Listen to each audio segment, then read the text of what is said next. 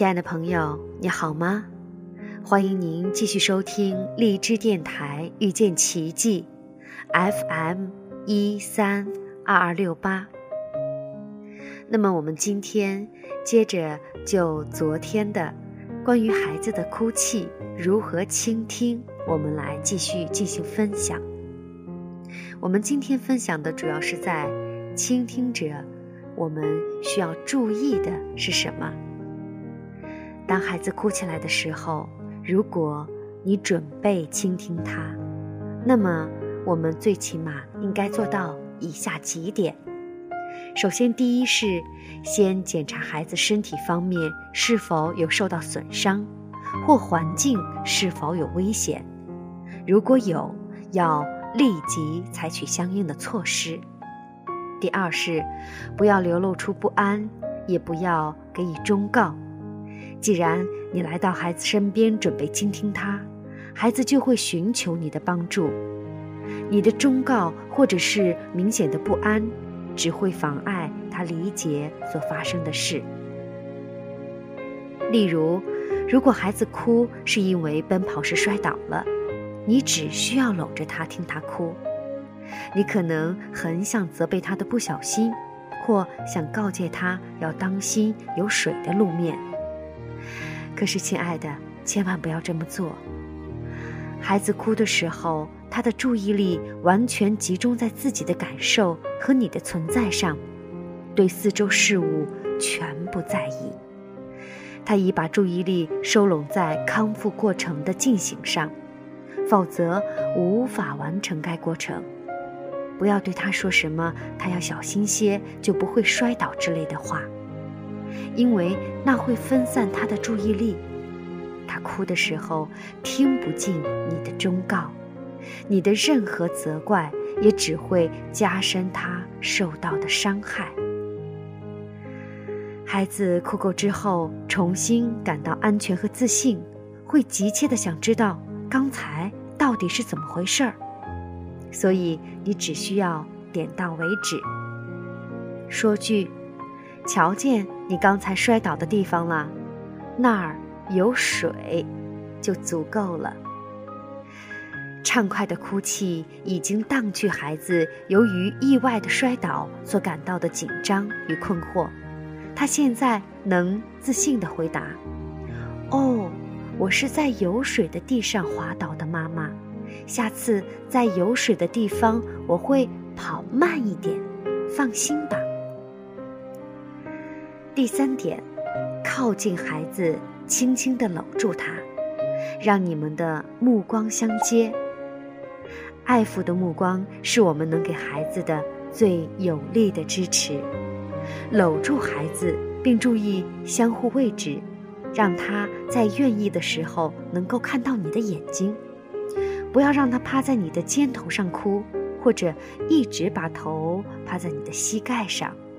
要温和地鼓励他，抬头看着你，感受你对他的爱。如果他能注意到你充满爱的目光，就可能哭得更厉害。不过，也许他根本就不会看着你，那也没有关系。他的注意力是在自己的坏情绪上，他还没有把它们清理完。足够的哭泣和你的耐心，终会使他放松下来，恢复与你的全面接触。孩子哭的时候，情绪会随之放松。他在宣泄悲伤的过程当中，能够敏锐地感受到你的反应。温柔的抚摸，轻抚他的面颊，把他搂在怀里轻摇，不时地亲吻他的小手。都会把你的关切直接送入到他的心田。言语几乎是多余的，孩子对你的感情可能没有什么对应的表示，但只要你看到孩子越来越放松，就知道他已经接受了你给予的每一分爱。第四点，和蔼的请孩子他的烦恼告诉你。放声大哭的孩子总不是无缘无故的感到委屈的，委屈越深，孩子越不容易开口谈。你要对他说你想了解他的烦恼，然后就耐心的听他说。有时候你说完以后，孩子只是大哭不止，好久也说不出一个字来。不过你仍然能凭借他的表情、哭泣的声调、他看你时的眼神等，大致的推断出他烦恼所在。所以你要保持对他敏锐的观察，不论他能否开口谈自己的烦恼。哭在前，谈在后。然后是新的认知，这是一般的规律。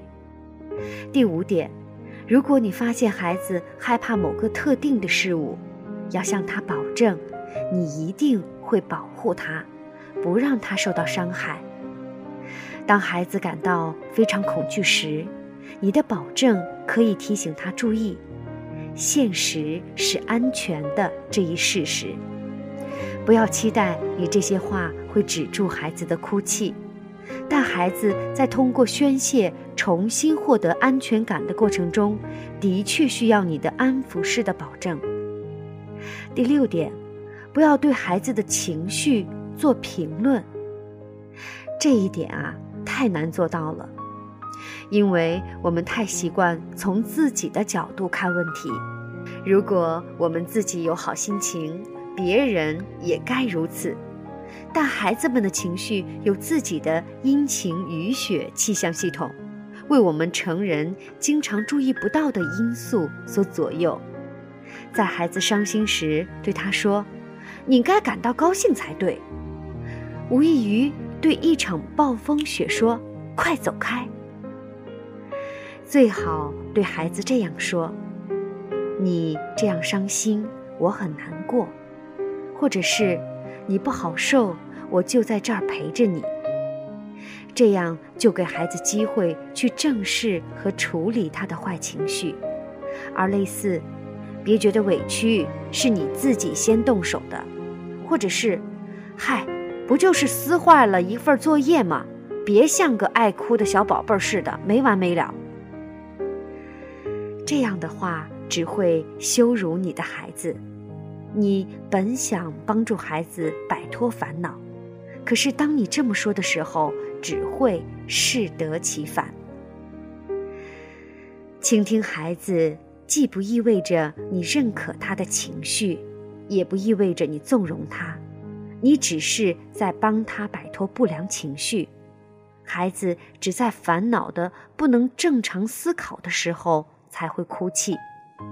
烦恼和不安能压垮孩子，驱使他做出非理智的事来，所以孩子才力图把这些不良的情绪哭掉。他恨自己的出轨行为，失去控制。可是你的倾听可以逐渐地减量不良情绪对孩子的控制。一旦完成整个倾听的过程，孩子自己的良好判断力。就会得到恢复。孩子哭闹的时候，你会听到他抱怨你或其他与自己生活有重要关系的人，比如：“你不爱我，从来就不爱我。”“我希望你不是我妈妈。”“我恨你，爸，别人的爸爸都比你好。”这些都是孩子们在宣泄烦恼时会说的。孩子在试图哭掉烦恼、恢复好心情时，需要口无遮拦式的自由。